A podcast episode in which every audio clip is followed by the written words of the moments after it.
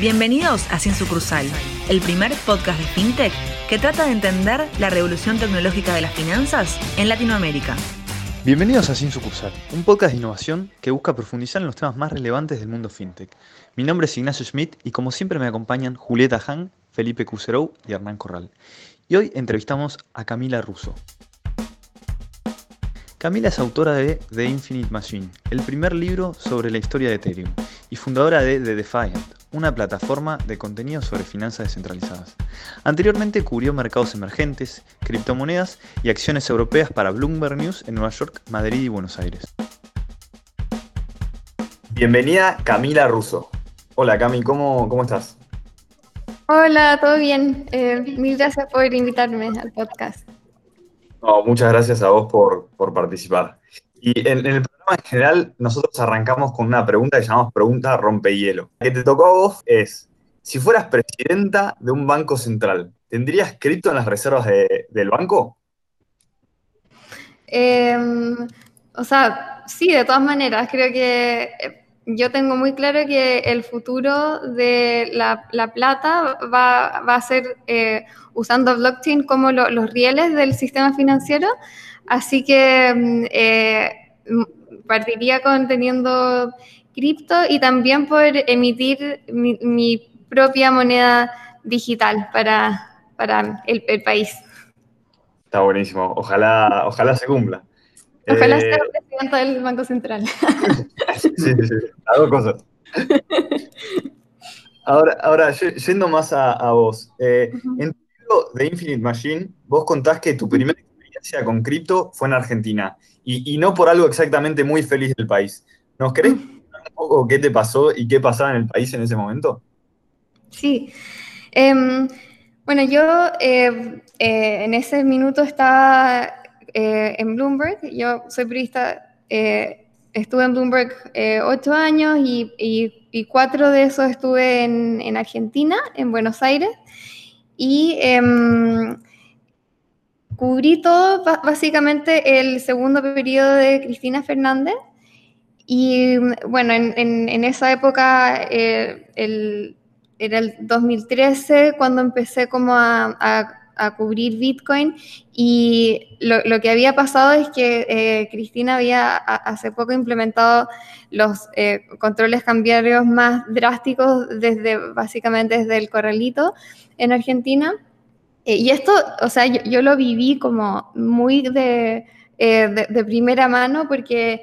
Em, o sea, lo primero que me dijeron mis colegas de Bloomberg cuando, cuando llegué a la oficina es que mi, mi sueldo en pesos lo, tenía que convertir a dólares apenas lo recibiera, entonces yo había estado haciendo eso em, y después me tocó reportear cuando Cristina anunció controles cambiarios em, y, y, entonces yo, yo estaba reporteando eh, eh, esto, el anuncio cuando pasaba, pero al mismo tiempo me, me afectaba a mí eh, y, fue, fue muy raro para mí ver eso, saber que eh, un, un, gobierno puede efectivamente decirle a la gente qué tiene que hacer o no con su plata. Y bueno, me metí a mi, mi, cuenta del banco y efectivamente ya no podía hacer ese cambio de, de, pesos a dólares. Y bueno, estar reporteando todo como eh, los argentinos hacen para eh, convertir, combatir los controles cambiarios y también muy importante la inflación eh, en el país, que es un problema obviamente que ustedes saben eh, recurrente eh, en Argentina, que se vive con inflación muy alta. Y, entonces, bueno, esto era como lo, común que yo cubría en Bloomberg, porque era periodista de mercado argentino. Y entonces fue por ahí que llegué a, cubrir Bitcoin el 2013. Em, Bitcoin había estado en, en, una burbuja en esa época, cruzó eh, los 100 dólares a principio de año y después eh, rápidamente cruzó los 1000 dólares por primera vez. Y, entonces eh, estaba como muy como en boca de todos el tema. Y, mm, y un colega me dijo, de, otra oficina, me dijo, mira, mira, fíjate en esta moneda rara digital que parece que está aprendiendo mucho en Argentina. Y ahí, bueno, me, empecé a investigar Bitcoin, em, vi que habían meetups en, en, Buenos Aires que eran súper concurridos, empecé a conversar con, con la gente y, bueno, ahí fue cuando eh, eh, me, me, puse a investigar de, de, Bitcoin por primera vez y bueno, escribí un artículo para, para Bloomberg y fue muy gracioso eh, que en, esa época la mitad de los editores a los que tuve que convencerlos a escribir el artículo no, no, no habían escuchado de Bitcoin y la otra mitad pensaba que, que, era como una especie de Ponzi, así que eh, me costó un poco convencerlos, pero nada, escribí, ahí fue cuando escribí de, de Bitcoin por primera vez y después es como que siempre estuve eh, interesada en, en, en, el tema porque eh, creo que en Argentina eh, y bueno, y en otros países emergentes con eh, situaciones de inflación y, controles cambiarios, se, se, ve muy claramente el, el, rol y la importancia que eh, tienen las criptomonedas, porque son sistemas monetarios, financieros que son completamente independientes y que no pueden ser intervenidos por bancos centrales y gobiernos. Así que como que inmediatamente dije, oh, esto, esto es eh, una revolución importante. Qué, qué, increíble historia estás contando, Cami. Justo ahora estamos en un proceso similar al que viviste vos en 2013 y hay mucho revuelo con lo que es criptomoneda para poder eh, esquivar, digamos, las restricciones del gobierno, así que la película está sucediendo de vuelta mm. eh, aquí, pero por lo menos ahora con más herramientas como, como DAI o USDC, etcétera, que ya vamos a seguir hablando más en, lo que es el, capítulo. Eh, lo que te queríamos preguntar es, ¿cómo era en ese momento el ecosistema eh, Bitcoin o cripto en, Argentina? Digamos, ¿Recordás cómo fue tu primera experiencia? Bueno, en, ese minuto, en, realidad yo escribí ese artículo y entrevisté a algunas personas, em, pero pero no, no, no, me adentré tanto en el ecosistema y la comunidad eh, Bitcoin y cripto en Argentina ahí, porque al final em, mi, como mi, mi, trabajo era cubrir más el, el tema como eh, de bonos, eh, acciones, Merval, peso, em, dólar blue, todos esos, esos temas más que, más que Bitcoin.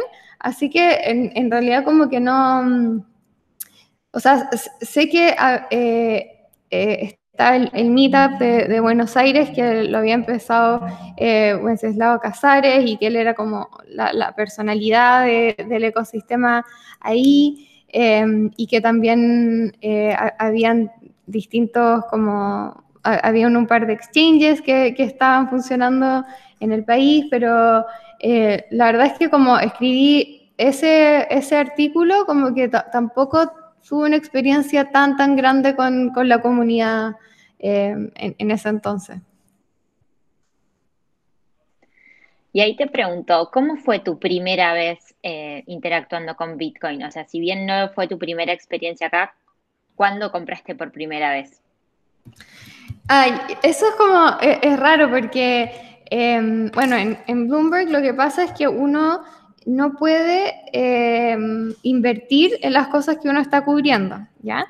Eh, entonces, yo, bueno, después de Argentina, eh, donde escribí ese artículo y me, interesé por Bitcoin por primera vez, después, en eh, el 2017, yo ya estaba en, en Nueva York con Bloomberg eh, y, como, y ahí vi mi oportunidad de realmente enfocarme en, en las criptomonedas, eh, porque el 2017 eh, fue un año súper importante para cripto, una burbuja, y todo el mundo lo único que quería era saber lo que estaba pasando con cripto.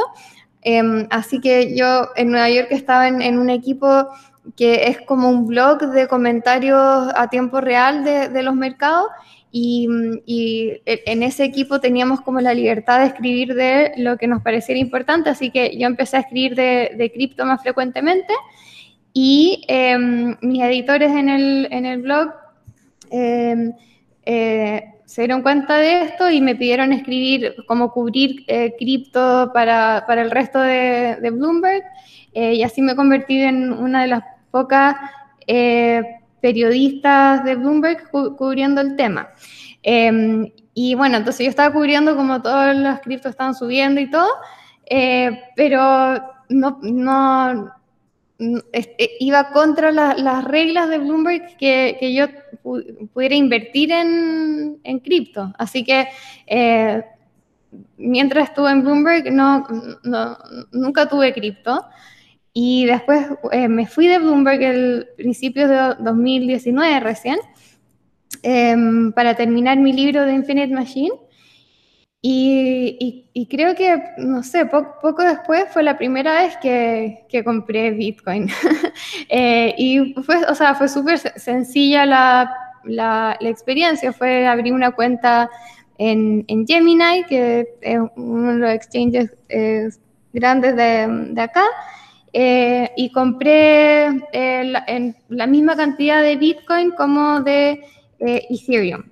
Y eso fue como mi primera experiencia y después em, el, en junio entregué mi primer borrador del libro y, y, yo ya tenía claro que apenas entregara mi primer borrador del libro iba a empezar un, un newsletter enfocado en finanzas descentralizadas, que eh, es este ecosistema de aplicaciones financieras que se está construyendo eh, con la tecnología blockchain, sobre todo sobre Ethereum, que, yo vi cómo estaba surgiendo al, escribir mi libro y me di cuenta que no había muchas fuentes de información sobre eh, este sector, así que eh, ahí fue cuando empecé de Defiant, que es mi plataforma de contenido sobre DeFi, y ahí fue cuando empecé a interactuar mucho más con eh, con cripto y, tuve mi, abrí mi cuenta de Metamask, o sea, de, sí, mi cuenta de Ethereum con Metamask, em, transferí mis, eh, mi Ether que tenía en Gemini a Metamask y con eso eh, fui interactuando mucho más con, con estos protocolos directamente. Y, y, en realidad, o sea, el cambio de, de tener cripto en, un, en un exchange centralizado con eh, interactuar con o sea, todo el mundo de DeFi es, eh, es, es, otra cosa, o sea, es, es caerse en, en, en, otro, en otro mundo, eh, no sé, mucho más flexible, que te deja hacer mucho más cosas con tu plata. Cami, em, creo que nos contaste un montón de información toda junta, que es espectacular. Quiero irme un poquito más atrás en tu respuesta eh, cuando eh, dijiste que compraste la misma cantidad de Bitcoin que de Ethereum la primera vez que compraste. Quería preguntarte cuál es la diferencia entre, entre estas dos monedas. Y en función a esto, eh, vamos a, ir desgranando tu respuesta, que hay mucho interesante ahí para, analizar. Dale. Em, bueno, entonces, para explicar Ethereum, em, hay que explicar Bitcoin primero. Ya, entonces Bitcoin obviamente es la eh, criptomoneda más grande y la, primera que se creó, eh, el 2009. Em, la tecnología de blockchain eh, suele explicarse de forma muy complicada, pero para mí al final es simplemente una red global de computadores procesando eh, un, programa que permite transferir valor de un lado a otro sin la necesidad de intermediarios. Y em, el incentivo que se les da a estos nodos para mantenerse en, esta red eh, es una, moneda que al, confirmar las transacciones que se están haciendo en, en, esta red global, reciben esta, esta recompensa en criptomoneda. Entonces, en la red de Bitcoin, la recompensa que reciben es Bitcoin y en la red de, Ethereum, la recompensa que reciben los nodos es Ether. Em, y eh, como dije, o sea, la, gracia de poder tener esta red global y descentralizada es que eh, por primera vez uno puede tener una moneda, o sea, uno puede tener valor que no dependa de un banco central y que puede ser transferido y, transado sin tener a instituciones financieras entre, medio. Entonces, lo que eso hace es que em, baja los costos de las transacciones, eh, hace que, las transacciones sean más rápidas y también hace que, eh, que sea un sistema interconectado y global. Eh, ahora los sistemas financieros están separados por país, o sea, la gente de Argentina no puede acceder al mercado financiero de Estados Unidos a menos que tengan una cuenta en Estados Unidos. Estos son sistemas completamente globales y que bajan las barreras de entrada para que cualquier persona pueda acceder a, las aplicaciones en estos sistemas. Y entonces lo que hace eh, Bitcoin es que permite simplemente transferir valor de un lugar a otro. La diferencia con Ethereum es que esta red descentralizada, además de permitir eh, la transferencia de valor, eh, es capaz de procesar cualquier programa de computación que se le mande a, a, la red, o sea, puede procesar computación em, eh, o, programas de computación. Entonces, lo que esto permite es em, que se puedan desarrollar aplicaciones financieras más complejas que las que se pueden hacer sobre Bitcoin. Entonces, la, analogía que em, se hace de, Ethereum es que es un, una como world computer, o sea, una eh, como procesadora o computadora global, porque es esta red descentralizada global la que está procesando cualquier eh, programa que se le tira arriba. Em, y entonces, por, esta capacidad, em, es que eh, Ethereum eh, se, ha, prestado más a que pueda surgir este mundo de finanzas descentralizadas arriba. Em, yo, hablé con He hablado con muchos eh, programadores de, Ethereum que intentaron hacer eh, sus aplicaciones primero en Bitcoin, pero que simplemente fue muy difícil eh, programar sobre Bitcoin, porque Bitcoin no, tiene esta facilidad. Entonces, por eso al final se terminaron yendo Ethereum. Te, hago una te pregunto un poco sobre eso, un segundo, así, así lo termino de, entender. ¿A qué te referís con programar sobre, eh, o sea, porque recién hablamos de que es, de alguna forma, es una, es una forma de, eh, de pasar valor de un lugar a otro. Ahora, el concepto de programar sobre esa red, ¿qué, a, qué hace referencia? ¿Puedes profundizar un poquito más ahí? Sí, es que la, permite que la, gente pueda em, escribir programas y código que esta red puede entender y ejecutar.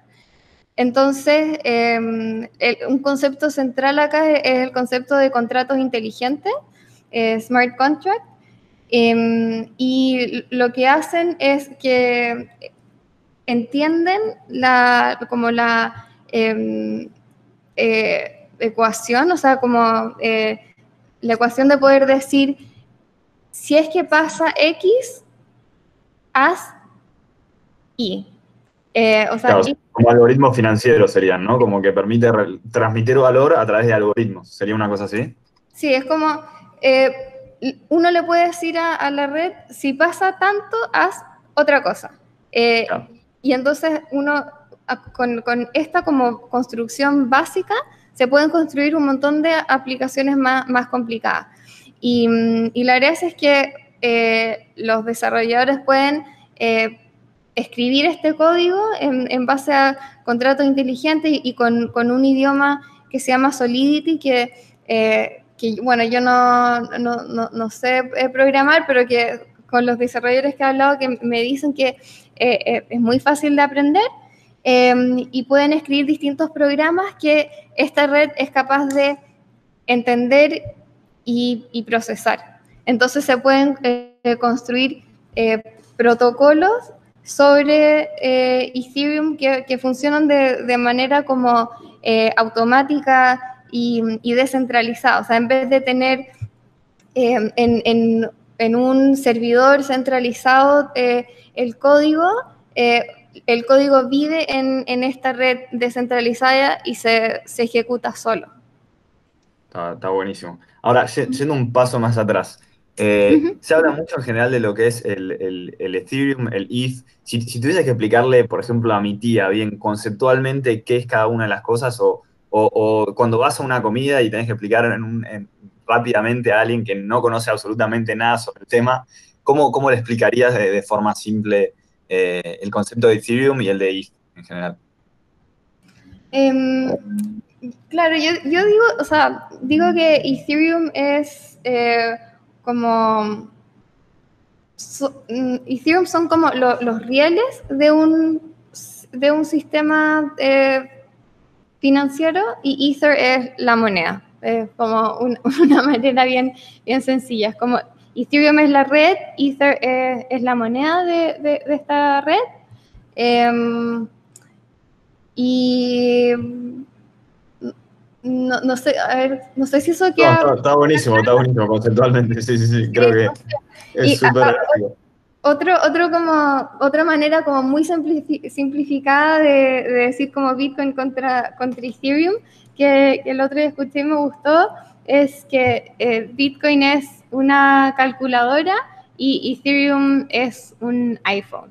Entonces, como la idea de que Bitcoin hace muy bien una cosa, eh, pero Ethereum eh, tiene, o sea, tiene la capacidad de tener un montón de aplicaciones adentro. O sea, una calculadora y, todo lo, y todo lo demás. ¿Te gusta más Ethereum a vos, no? Que Bitcoin. No, yo encuentro que son, eh, en verdad tienen usos distintos, porque para mí Bitcoin tiene un uso muy específico, que es ser como oro digital, como digital gold.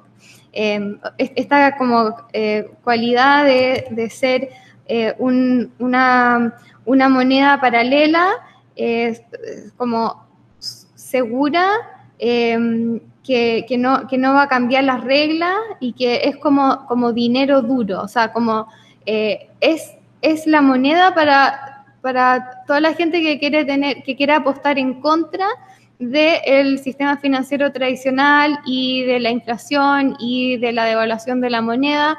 Uno tiene la posibilidad de comprar Bitcoin, que, eh, que uno sabe que solamente se van a minar 21 millones de Bitcoin, em, que tiene un grupo de, de, developers que, que, hace mucho que no cambian nada del protocolo. Eh, o sea, es como dentro de las cripto, es como el, lugar como más seguro, es como el, oro de, dentro de cripto. Entonces eso claramente sí tiene su, lugar eh, y tiene su uso específico. En cambio, Ethereum es muy distinto, o sea, Ethereum, como, como estaba diciendo antes, es más una plataforma para construir distintas aplicaciones. Ether es la moneda que se usa para... Eh, para pagar las, esas transacciones. Entonces es la moneda que permite usar eh, esta red eh, y no, no, tiene un, un, eh, un límite de, de, lo que se puede emitir de ETH como, como Bitcoin. en Bitcoin son 21 millones, en, en Ethereum no tiene un, límite. el, el, como consenso social de Ethereum es que se emita lo mínimo posible para poder asegurar la red y y históricamente siempre la inflación ha ido cayendo de Ethereum, eh, para Ethereum, pero no tiene como ese, mm, ese como eh, concepto que es tan fácil de, entender, que es como Bitcoin solo va a tener 21 millones. Eh, creo que el, como el, valor de, Ethereum no, va por ahí, va por ser una plataforma más flexible para poder construir aplicaciones eh, un poco más complejas que ser como el, oro de cripto. Está buenísimo, Cami. Eh, ahí mencionaste eh, lo importante o como una de las características clave o de las ventajas de Ethereum, la posibilidad de crear contratos inteligentes que se autoejecuten con ciertas reglas. Ahí, ¿nos podés contar un poco, digamos, cuál es ese, por qué, digamos, un smart contract te permite crear servicios que estén descentralizados y por qué un poco desde lo conceptual es importante cada vez tener más servicios que estén descentralizados y, no centralizados en una sola entidad? Sí, em, para mí es, espectacular lo que, lo que eh, permite tener esta, esta red que, puede procesar eh, programas de computación y tener contratos inteligentes, porque em, lo que está permitiendo es que em, están surgiendo distintos eh, protocolos que eh, son la, base de un nuevo sistema financiero. Em, y entonces uno tiene algo como, como MakerDAO, que que eh, sé que hubo alguien de, de, Maker en, en, el, en, el, programa explicando cómo funciona, y, y, Maker en verdad fue como, mm, como una aplicación así como fundacional para finanzas descentralizadas. Y lo, que hace eh, Maker, Compound, eh, Synthetics y un montón de otras aplicaciones es que tienen el, el, código de, de, cómo funciona todo abierto para, para, que cualquier persona pueda, pueda verificar realmente qué, cómo está construido y qué está pasando con, con la plata dentro de, con, con, los activos dentro de, de ese protocolo. Entonces, em, de partida son sistemas que, como esta red es pública y abierta, son, son transparentes y, y permite eh, que cualquier persona pueda revisar exactamente lo, que está pasando. Em, lo otro que permite es que como son abiertos, eh, cualquier persona puede eh, construir sobre estos protocolos. Entonces hace que em, se empieza a generar un sistema como súper interconectado y entonces se usa mucho la, analogía de eh, money legos, o sea, como legos de plata, y, cada uno de estos sistemas como que empiezan a interconectarse, a construir uno encima de otro, y hace que la innovación eh, sea súper rápida, porque significa que eh, cada eh, nuevo como startup o con nueva fintech dentro de DeFi ya no tiene que empezar de cero y puede usar como los distintos pedazos que ya hicieron otras, otras aplicaciones. Em, y lo, lo otro importante es que eh, son abiertos, o sea, que cualquier persona los puede usar. Em, y esto es, es, difícil de entender hasta que uno realmente experimenta con, con DeFi. Pero es increíble poder entrar a cualquiera de estos sistemas y ni siquiera tener que eh, usar un, una, un password o un, un, nombre de usuario. O sea, es, es así de, de, de, automático. Uno tiene una billetera de Ethereum y, estos protocolos eh, automáticamente identifican tus cuentas, eh, identifican eh, la cantidad de los distintos tokens que hay en tu cuenta y con eso uno puede empezar a interactuar directamente con estos protocolos. Y, como, y lo, lo que hacen los contratos inteligentes es que uno está interactuando como con el código. O sea, uno nunca está hablando con, ninguna persona que está tomando ninguna acción eh, para hacer distintas cosas. O sea, desde eh, intercambiar un token por otro en, los exchanges descentralizados como Uniswap, hasta eh, tomar préstamos contra tu cripto em, o incluso prestar stablecoins como, como DAI, que, que, están ligadas al dólar, y empezar a recibir intereses contra eh, monedas ligadas al dólar. O sea, todo esto se hace de manera automática eh, con contratos inteligentes como eh, interactuando unos con otros y sin tener ningún intermediario al medio. O sea, es, es algo realmente de ciencia ficción, pero que es real y, y, está pasando ahora. Cami, justamente eso que acabas de decir, esto parece ciencia ficción. O sea, realmente, o sea, todo lo que nos, estás contando y de la manera que lo estás eh, contando, que es súper educativa, eh, nos queda cercano por un lado y muy lejano por el otro. Recién estabas hablando de, esta, de esto de, la posibilidad de construir como si fuese con Legos. ¿Cómo lo traducirías en algún ejemplo que, pudiese ser más cercano a lo que nosotros tenemos como cotidianidad? O si no puede ser así, algún ejemplo claro que donde se vea esta construcción de Leos. Sí, em, a ver, un ejemplo es que, eh, tomando el ejemplo de Maker, em, Maker es ya una de las plataformas eh, que permite eh, tomar eh, préstamos y, poner depósitos para ganar interés. Y también es la plataforma que emite DAI, que es esta moneda estable ligada al dólar que, que estaba mencionando. Em, entonces, así rápidamente cómo funciona, los usuarios pueden depositar su Ether como colateral y a, cambio de ese colateral pueden sacar DAI. Y así es como se crea el, mercado de DAI. Entonces, al, mismo tiempo, hay otra plataforma que se, llama Compound em, y también es otra plataforma que permite sacar préstamos contra cripto y permite eh, depositar cripto para ganar intereses.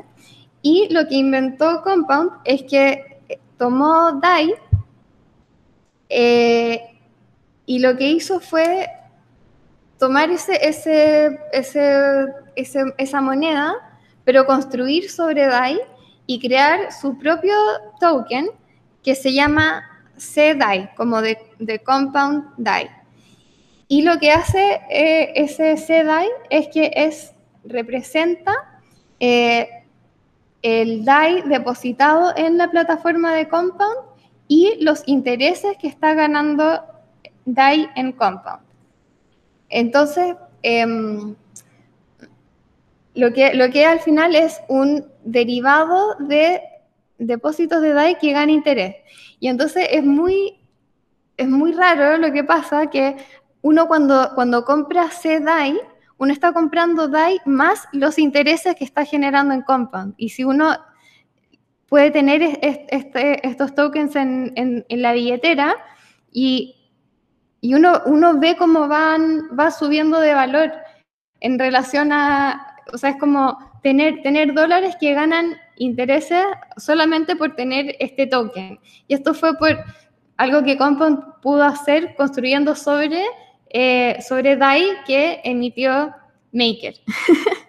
Eh, ya sé, parece que no sé si es, es súper complicado, pero... Está perfecto. Para hacer una analogía, que en algún capítulo también lo cubrimos, es con que una persona pueda poner pesos en un fondo común de inversión a cambio de cuotapartes y esas cuotapartes que le están rindiendo interés, a su vez las pueda intercambiar por otros productos o otras cuotapartes de otro fondo común de interés diferente, digamos, en esencia.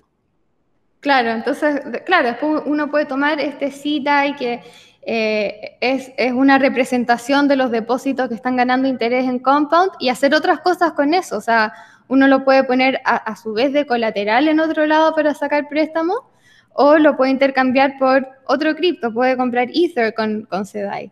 Em, y bueno, después hay, miles de, ejemplos de, este tipo como de Lego de, de, que, se van juntando eh, pedazos. Yo, creo que como un ejemplo así ya muy extremo de, esto es un, un, protocolo que se llama Yearn Finance, como Y-E-A-R-N, Yearn Finance.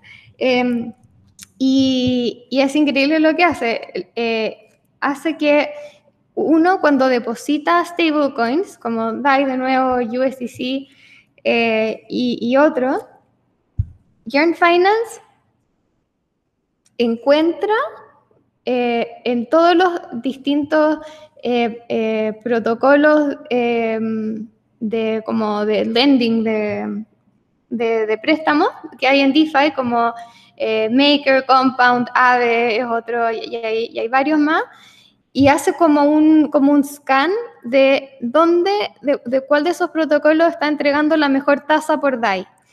Y uno lo único que tiene que hacer es depositar DAI en Yearn y Yearn automáticamente te busca la mejor tasa y te va moviendo DAI entre los distintos protocolos según cuál te está entregando la mejor tasa. Entonces Yearn como que pescó todos los legos, los, agrupó y, hizo este, este nuevo eh, protocolo para maximizar los retornos de, las stablecoins de, de su usuario. Increíble, increíble. de, otra galaxia. Sí. Eh, eh, en uno de los episodios de Bitcoin eh, hablábamos de que cuando Elon Musk llegue a, Marte se va a usar Bitcoin, no, ninguna moneda fiat, digamos. No, de todas maneras, no. Fiat no es para Marte. Ahí Cami, creo que digamos, no podemos hablar de Ethereum si no hablamos de, Vitalik Buterin, que es una como superestrella en todo el universo cripto, en toda la industria cripto, pero por ahí no es una figura tan conocida si te alejas de, ese ecosistema como podría ser un, Elon, Musk, eh, Jeff Bezos, entre otros. ¿Nos puedes contar brevemente quién es él y, cómo, es que fundó Ethereum? Em, sí, eh, bueno, sí, Vitalik Buterin es, un personaje. Em, es el fundador de Ethereum o, el cofundador, pero es la, persona que inventó Ethereum a los 19 años, eh, el, el, 2013. Em, ah, cuando estaba en Buenos Aires escribiendo de Bitcoin, ahí está eh, Vitalik inventando Ethereum. pero él es, bueno, su, background es, eh, nació en Rusia, cuando era muy chico su familia se mudó de, Rusia a Canadá em, y eh, su, papá le contó de Bitcoin cuando estaba en el colegio y se interesó mucho sobre el tema y empezó a escribir de, Bitcoin en los distintos foros online y fundó su propia revista Bitcoin Magazine que ahora, ahora todavía está. Em, y así que él, era un, bitcoiner eh, y, está muy metido en el tema y era muy fanático, eh, tanto así que dejó su, em, el primer año de universidad para ir a, viajar a visitar a los distintos eh, proyectos de trabajando sobre Bitcoin, que en esa época se llamaba Bitcoin 2.0, que em, eran proyectos que estaban tratando de aumentar eh, los usos, eh, las aplicaciones que, que, eh, que, podían haber sobre, sobre Bitcoin. Y entonces, bueno, fue a distintos lugares y su como tour global terminó en, en Israel, donde trabajó con, con, dos de los principales equipos de Bitcoin 2.0 que eran Mastercoin y Colored Coins. Y, mm, y, ahí a Vitalik se le ocurrió en vez de hacer como aplicaciones específicas sobre Bitcoin, ¿por qué no hacer una plataforma generalizada para que eh, cualquier persona pueda eh, programar y, construir lo que quiera sobre, sobre Bitcoin? Y entonces le dijo esto a la gente de Mastercoin y de hecho eh, le hizo una propuesta con, como algo como básico de, un código básico de, cómo se vería.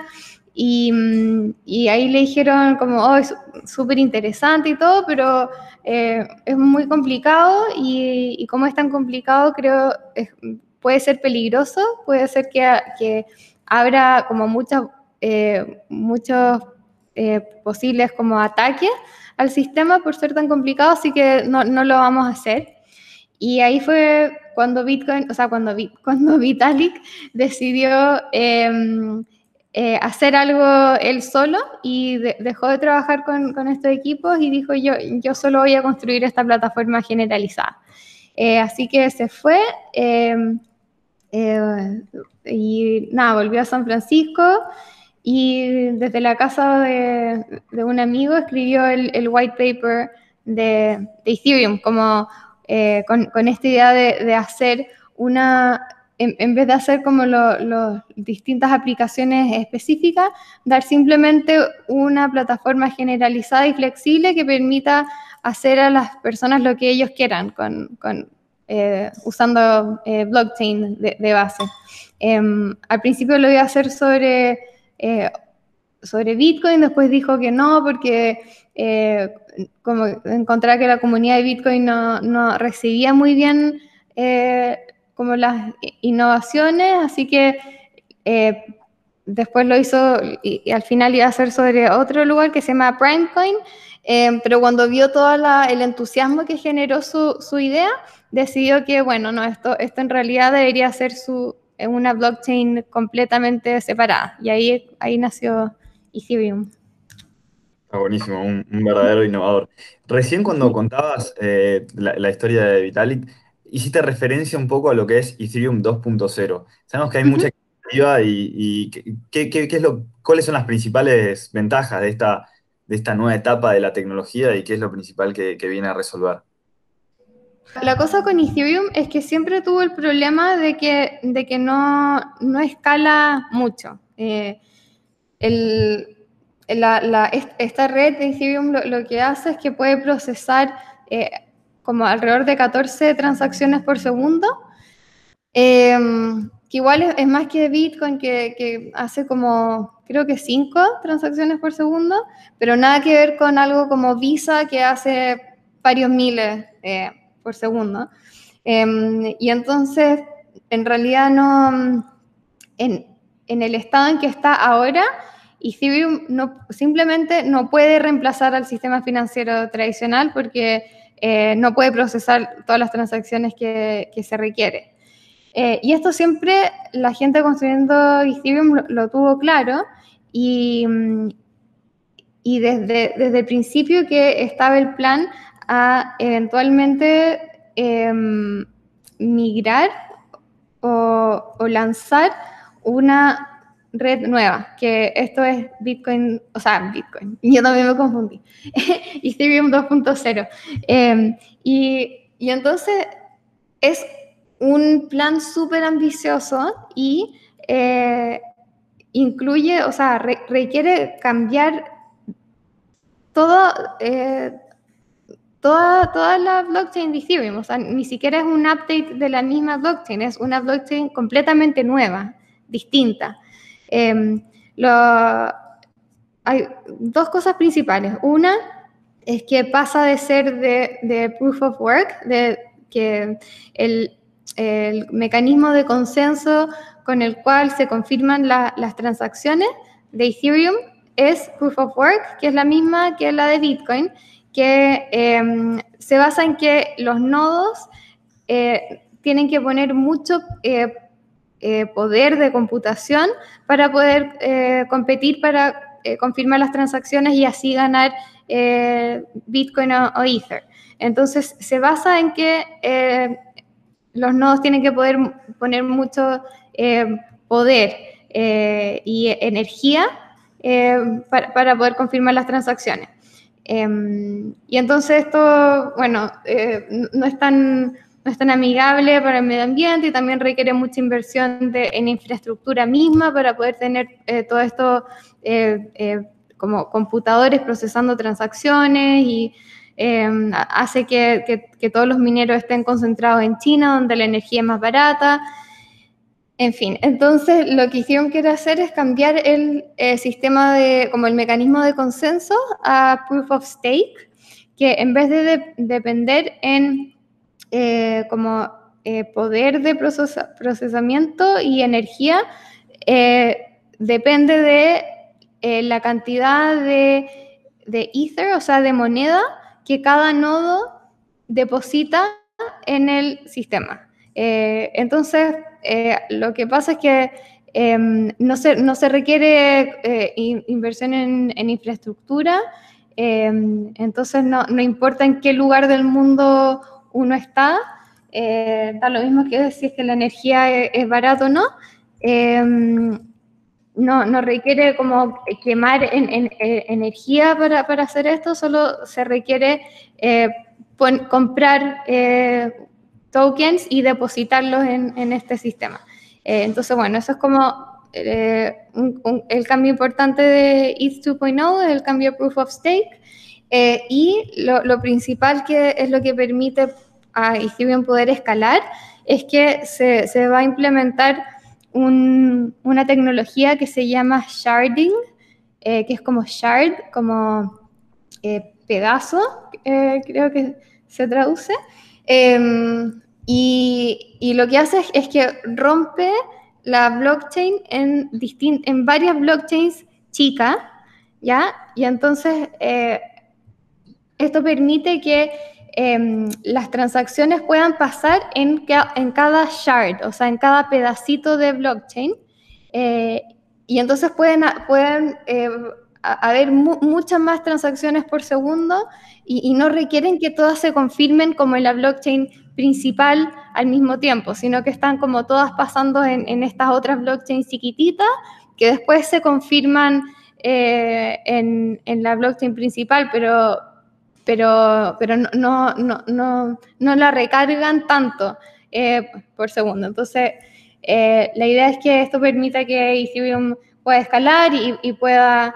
Em, ¿cómo se llama? pueda competir, pueda traer, pueda traer más a, más gente a usar esta, a estas aplicaciones que, que por ahora que por ahora no puedo. O sea, ahora con todo el tema de DeFi ha aumentado un, montón la demanda por, por usar Ethereum y, y, esto ha creado mucha congestión en, en la red y, y, los precios para usar Ethereum están cada vez más caros, entonces el problema de, escalabilidad es, en, en, realidad es grande y, se, está, se está sintiendo ahora.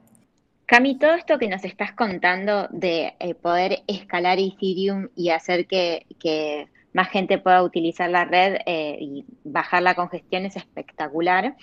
Eh, queríamos eh, consultarte acerca de si hay algunas tecnologías que le estén compitiendo a Ethereum y en qué se diferencian.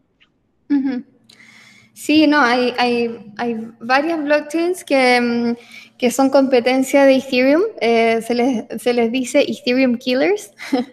Em, y por, mucho tiempo em, estaban como en, proceso, en research y, hace poco han, ido eh, lanzándose, así que eh, va a ser muy interesante ver eh, cómo cambia el, ecosistema y, cuáles de, estas blockchains ganan tracción. Em, hace poco, como la que está haciendo harto ruido, se llama Polkadot, que eh, es interesante que eh, el fundador de Polkadot es uno de los cofundadores de Ethereum, Gavin Wood, que fue uno de los principales en, eh, escribir el, código de, Ethereum, en realmente construir Ethereum. Em, y bueno, él, se fue después de, un par de años de, Ethereum a, hacer su propia blockchain, que es Polkadot. Em, y lo, lo, que hace Polkadot es que es parecido al sistema de sharding que planea hacer eh, Ethereum. Em, Polkadot ah, permite que, em, que la gente, o sea, que los eh, desarrolladores puedan fácilmente crear sus propias mini blockchains con sus propias reglas y que todas estas mini blockchains estén interconectadas en, en un ecosistema que eh, dependen de como la blockchain principal de Polkadot como para eh, su eh, seguridad final. pero que pero hay como todo un ecosistema de, mini blockchains que, em, debería ser más escalable que, Ethereum por, este mismo concepto de, sharding que, que expliqué antes, que la, las transacciones se hacen como localmente en, estas eh, blockchains separadas la blockchain principal y después se, procesan en la blockchain principal sin sobrecargar la, red. Em, y bueno, y esto es lo que tiene eh, Polkadot, que, es bien parecido.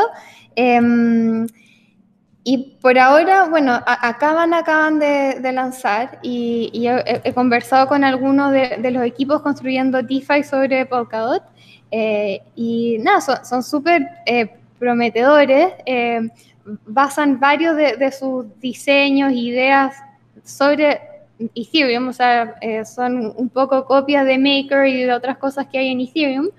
Em, pero nada, va, a ser súper interesante ver cómo, cómo se desarrolla todo esto. Y bueno, y, hay, varias más. Está em, eh, Algorand, está Near, em, N-E-A-R, em, que lo que está haciendo Near es que está haciendo muy fácil conectarse a Ethereum, entonces hicieron como un puente a Ethereum. Em, estaba Solana, que, hace poco lanzaron un, exchange descentralizado con FTX, que es uno de los exchanges como más, más grandes. Así que hay, mucha actividad en, el tema de los Ethereum Killers, eh, que, por ahora son súper, súper recientes, o sea, lanzaron hace eh, todo esto un, par de meses, algunos lanzaron hace semana, así que todavía no, no, está muy claro eh, si es que uno realmente es competencia para Ethereum y, queda por ver cuál, cuál, de estos gana más, más tracción.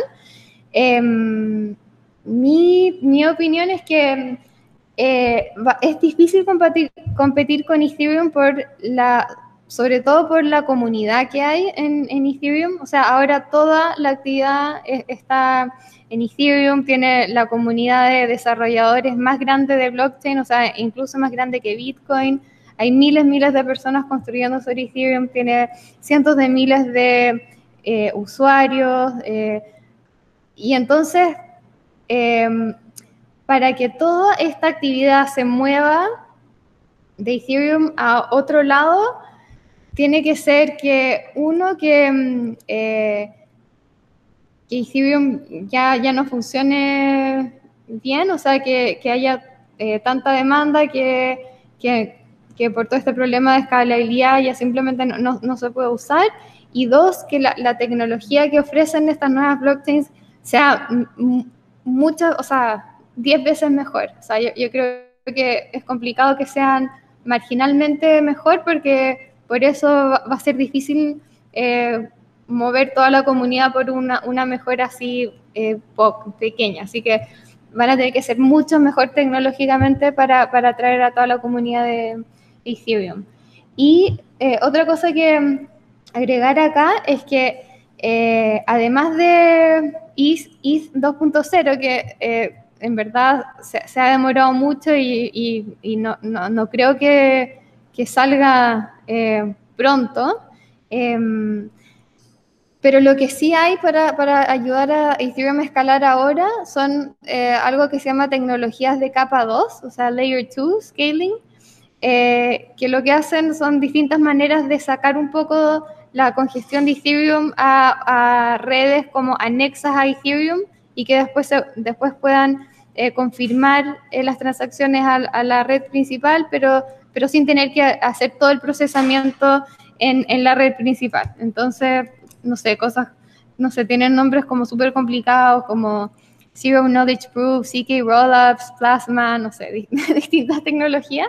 Em, pero estas tecnologías ya habían estado en desarrollo por mucho tiempo, pero este año eh, ya se lanzaron y hay distintas aplicaciones que ya están usando las, tecnologías de capado sobre Ethereum para poder escalar, así que yo creo que en el futuro lo más probable es que eh, veamos más y más aplicaciones en, en, la, en Layer 2 em, para poder escalar y, y que algunas de, estas de estas nuevas blockchains también empiecen a agarrar vuelo eh, y, que veamos un, un mundo como eh, de, varias blockchains quizás y que, cada una tenga su, uso específico. Quizás Ethereum puede ser la blockchain de las finanzas y Near puede ser eh, la de gaming y, Polkadot puede ser la de social media, no tengo idea, pero eh, puede ser que, que, algo así empiece a pasar, o sea, que cada uno concentre como un, un sector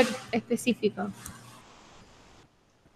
Camila, eh, en, en, línea con esto que contas y lo que venís contando, ¿vos considerás que Ethereum puede tener un impacto similar al que tuvo Internet a nivel tecnología? ¿Cómo, cómo ves eso? Eh, sí, o sea, yo, yo creo que, que Ethereum y la, tecnología blockchain está dando paso a lo que se llama eh, Web3, eh, que es como una nueva fase en Internet. Eh, que lo que va a permitir va a ser generar una Internet que uno tiene al valor y a la plata incorporada dentro de las aplicaciones, porque um, ahora lo que tenemos es que el sistema financiero está completamente separado de Internet y todas las aplicaciones que usamos Internet eh, interactúan como, como de manera como muy... Eh, compleja y como no nativa con, con la plata, pero lo que permite tener a, a, redes descentralizadas y globales como blockchain eh, como base para todas nuestras aplicaciones es realmente incorporar al valor y a, y a la plata como de forma nativa a, las distintas aplicaciones de Internet. Eh, y el, y el otro componente importante de, Web3 es que eh, en, vez de, em, en vez de interactuar y usar aplicaciones eh, y, em, empresas eh, cerradas y mm, dirigidas por un grupo chico de gente, lo que permiten blockchain y Ethereum es eh, que uno em, puede empezar a interactuar con protocolos abiertos eh, que no dependen de un CEO o de, un founder y que, y que permiten que los usuarios también puedan ser dueños de, estos protocolos em, y también tomar más control sobre, eh, su, sobre su propia plata y sobre su propia información. O sea, creo que eh, cada vez más hay, menos tolerancia por la invasión de, eh, nuestra privacidad, eh, del uso de, nuestra información em, para, para, que otra gente gane plata con, nuestra información em, y también de, en el fondo, confiar a instituciones financieras y a, distintas aplicaciones con, nuestra plata cuando estos sistemas nos dejan, dejan que las personas estén, estén mucho más en control. Entonces, o sea, yo vengo usando DeFi eh, hace, hace más de un año cuando empecé, eh, cuando fundé el, Defiant, eh, y estoy, o sea, el sistema funciona mil veces mejor de, lo que funciona el, sistema financiero tradicional. Así que, y, lo que permite realmente ser dueño de, de estas cosas. O sea, de una manera muy directa, o sea, participar en la gobernanza a través de tokens, votar, proponer cambios. Em, y, creo que el mundo va, a tender a eso, a, gente que tenga, que esté más en control em, y, aplicaciones que sean más abiertas y más descentralizadas. Está buenísimo lo, que contás, eh, Cami. Creo que incluso, eh, no sé si los creadores de Internet, o se habló bastante del tema de que si las criptos hubiesen existido un poco antes, probablemente Internet hubiese nacido con esa tecnología embebida y creo que algún intento de intermediar finanzas se hizo. Así que esto es, es cuestión de esperar, según lo que decís, de esperar la Web 3 y ahí ya, ya va a ser algo, digamos, que, que a existir y, lo podemos llegar a ver en, el mediano plazo. Sí. Eh, Así que está, realmente bueno. Y recién hiciste referencia al proyecto este que estás llevando, eh, Defiant, que, en el que cubrís el mundo, el mundo DeFi. ¿Querés contarnos un poco más al respecto de, qué es lo que te llevó a, este proyecto y, qué es, eh, qué, cosas, no, lo que quieras contarnos sobre el mismo? Dale. Sí, cuando el año pasado cuando estaba como terminando de escribir el primer borrador de, mi libro de Infinite Machine, donde cuento toda la historia de, cómo se fundó Ethereum, em, me di cuenta que estaba surgiendo todo este ecosistema de aplicaciones financieras em, sobre Ethereum. Em, y me pareció fascinante que había como un sistema financiero paralelo eh, y, y que todos los como ideales y sueños de, como los cypherpunks eh, se, se estaba realizando eh, en, estas aplicaciones, pero que nadie le, como que nadie lo, lo estaba cubriendo ni, le estaba prestando, le, dando tanta atención. Eh, ni siquiera los propios medios de cripto estaban cubriendo tanto la finanza descentralizada. Entonces, yo lo vi como una oportunidad para Em, empezar a cubrirlo yo. Y entonces cuando eh, entregué el primer borrador de, mi libro, lo primero que hice fue empezar un, newsletter que se llama The Defiant, em, que lo que hace es contar todas las noticias y los principales desarrollos que está pasando en, en DeFi todos los días. Y bueno, yo cuando partí dije, creo que un newsletter es mejor hacerlo diario para generar como eh, constancia y consistencia, eh, pero no estaba segura si realmente iba a haber suficiente material para, para, hacer, para hacerlo diario, pero dije, bueno, voy, a probar y si no, por último lo hago semanal. Y, bueno, ahora como que me, o sea, siempre me, sobró eh, cosas que poner, es como increíble la cantidad de actividad que, está pasando en, el espacio. Entonces, así empecé eh, publicando un newsletter eh, de, lunes a viernes em, sobre las principales cosas que están pasando en DeFi.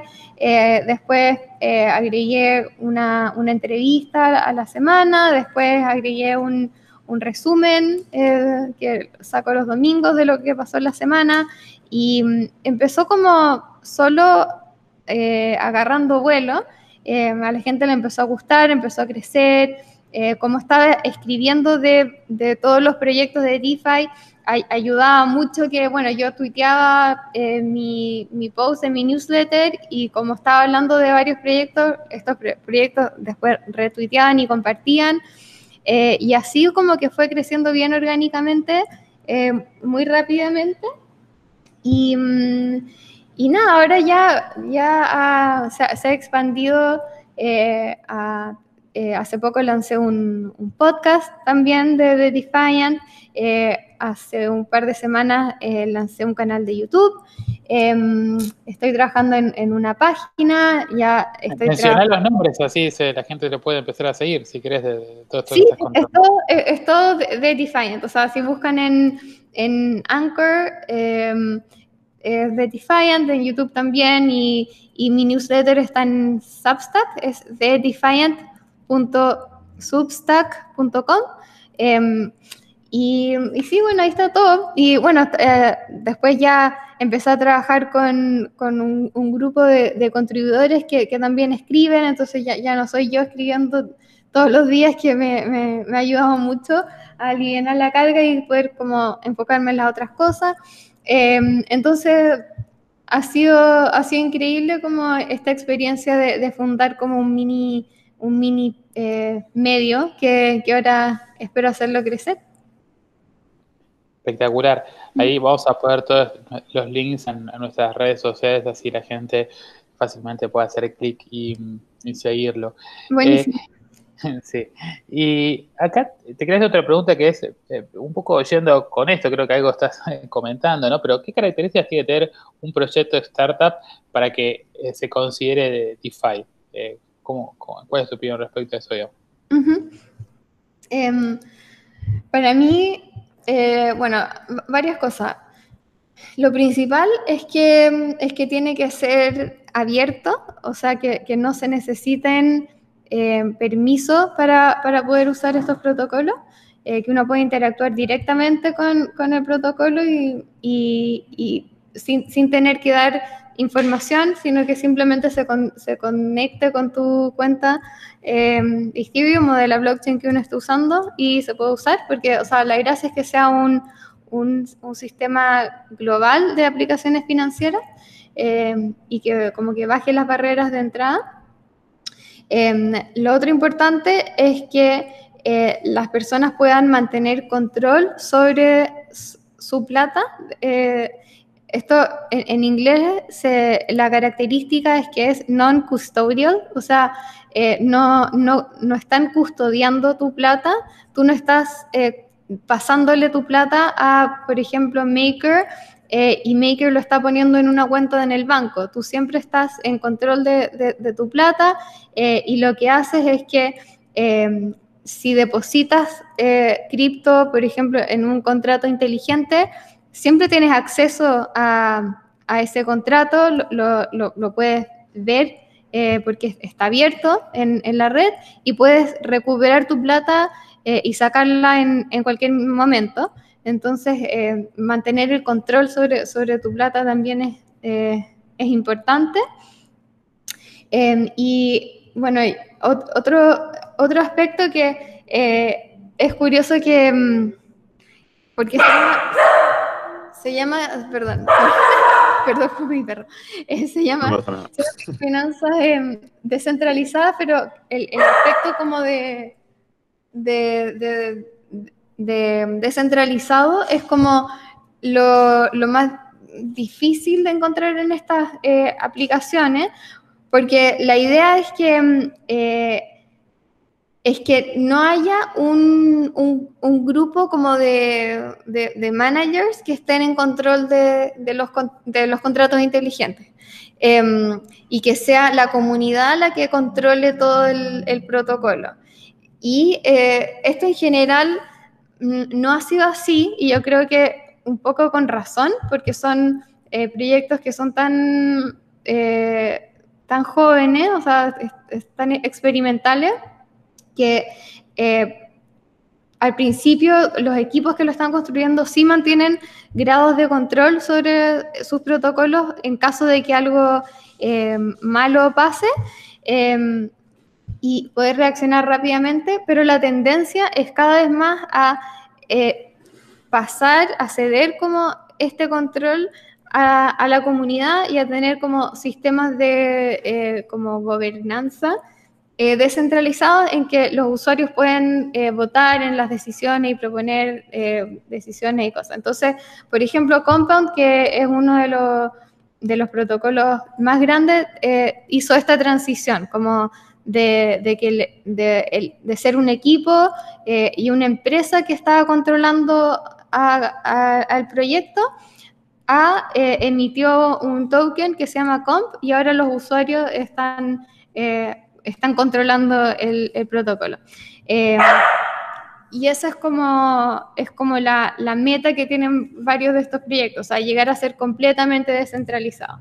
Eh, entonces creo que estas son como las mm, tres cosas principales, o sea, que, sea eh, totalmente abierto, que, que, no tengan custodia de, la plata de los usuarios y que sea en algún nivel de, en el espectro de descentralización.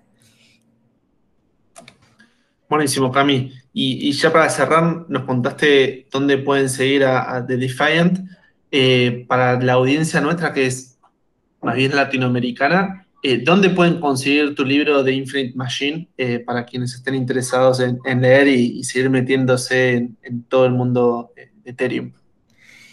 Em, sí, bueno, en, Amazon está el libro y, llega a todos lados, también en una página que se llama Book Depository, que también hacen eh, envíos a, todo el mundo y ahí, pueden encontrar The Infinite Machine.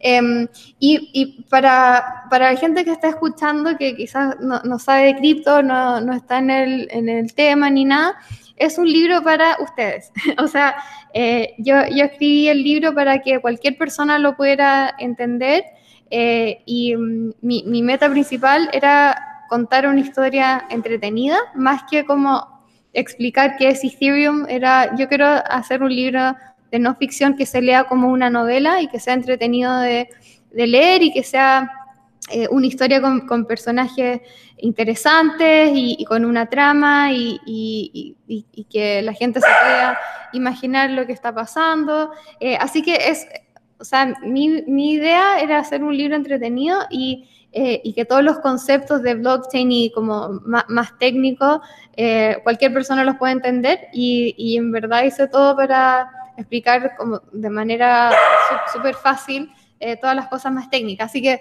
eh, para que no se asusten con, con todos los temas como más raros de blockchain y cripto, eh, y, sí, y que, y que ojalá quieran leer Infinite Machine. Está buenísimo, Camila. Me quedé con la sensación de que estoy usando Abacos cuando el mercado ya lanzó calculadoras. Así que nada, me vino bien como puntapié inicial y seguramente a muchos oyentes también toda esta entrevista. Eh, muchísimas gracias por, acompañarnos, Cami. Me, queda agradecerte nomás de parte de todo el equipo. No, gracias a ustedes. Súper entretenida la conversación. Y sí, ojalá eh, todos puedan eh, meterse a explorar un poco de DeFi. Con ojo que es riesgoso, está recién partiendo todo esto, pero uno puede meter un un poquito de plata y, meterse a investigar. Dale, está buenísimo. bueno, muchísimas gracias. Gracias a ustedes.